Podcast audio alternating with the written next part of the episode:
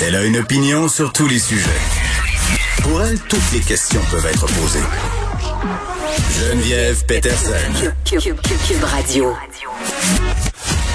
Salut tout le monde, j'espère que vous allez bien. C'est vendredi et si vous me suivez sur Instagram, vous savez qu'avant cette émission, hein, étant le porte-étendard de la conciliation travail-famille à Cube Radio, j'ai fabriqué une tourtière.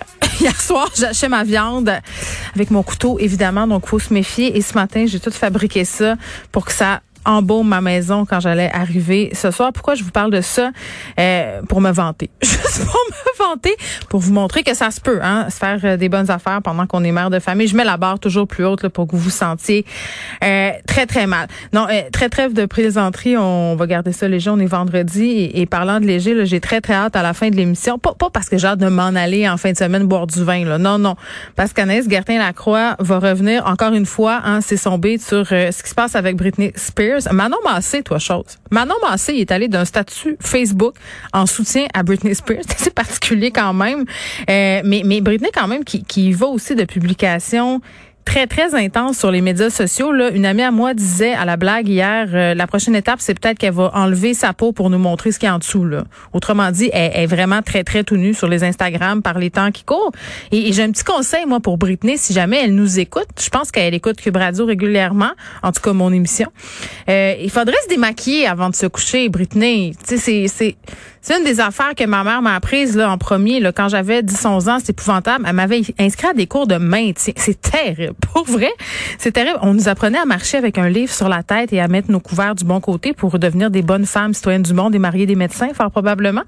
Euh, mais voilà, c'est ce que la petite madame hein, m'avait dit, celle qui me donnait le cours et qui me montrait à pas me maquiller comme un char volé. m'avait dit, il faut se démaquiller euh, chaque soir. Elle m'avait tellement fait peur que moi, ce que j'avais compris, c'est qu'à chaque soir qu'on se démaquillait pas comme du monde, on perdait sept années de vie. Donc, faut être sûr que je me démaquille euh, bien comme il faut. Bon, il y aura évidemment hein, des sujets sérieux. C'est la journée internationale des aînés. Aujourd'hui, on va parler avec David Lucier. Cette semaine, je vous parlais de l'histoire euh, de la grand-mère euh, de Jordan Dupuis, un de mes amis, qui était confiné dans son CHSLD, pardon, parce que l'un des employés avait transmis la COVID à une personne vulnérable, une personne vaccinée, mais l'employé, lui, n'était pas vacciné. Et euh, Jordan témoignait sur les médias sociaux en disant c'est épouvantable, c'est la fête de ma grand-mère, euh, deux semaines confinées, déjà que ça a été dur pour elle, la pandémie, le confinement. Puis j'avais envie de prendre des nouvelles de comment ils vont nous aider avec le docteur David Lucien, parce qu'on a eu comme une espèce de gigantesque wake-up call avec la pandémie. Mais est-ce que c'est comme les résolutions du jour de l'an? C'est-à-dire, est-ce que euh, ça va durer dans le temps ou on va revenir à nos bonnes vieilles habitudes d'appeler nos grands-parents et les vieux qui nous entourent hein, à au jour de l'an, à Noël, puis à leur fête? Faudrait pas que ça redevienne ça.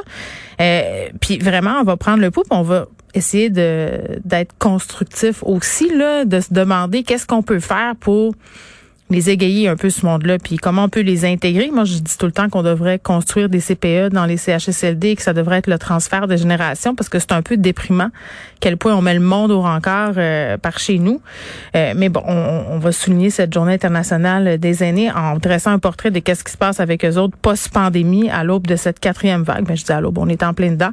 On parlera aussi euh, avec Monsieur Bellefleur de Lac Mégantic qui représente les citoyens là-bas, le 39 millions qui va être versé aux citoyens en dommage suite à la tragédie, évidemment, qui est subvenue il y a déjà quelques années. J'ai envie de dire, euh, ça a pris du temps avant que l'argent arrive. Qu'est-ce qui va être fait avec cet argent-là et qu'est-ce qui ne devrait pas être fait avec cet argent-là? Parce que bien que les personnes qui habitent avec Mégantic là, aient des besoins, il y a quand même certains bémols à apporter, notamment au niveau euh, des taxes foncières. Ça pourrait créer quand même euh, un beau casse-tête.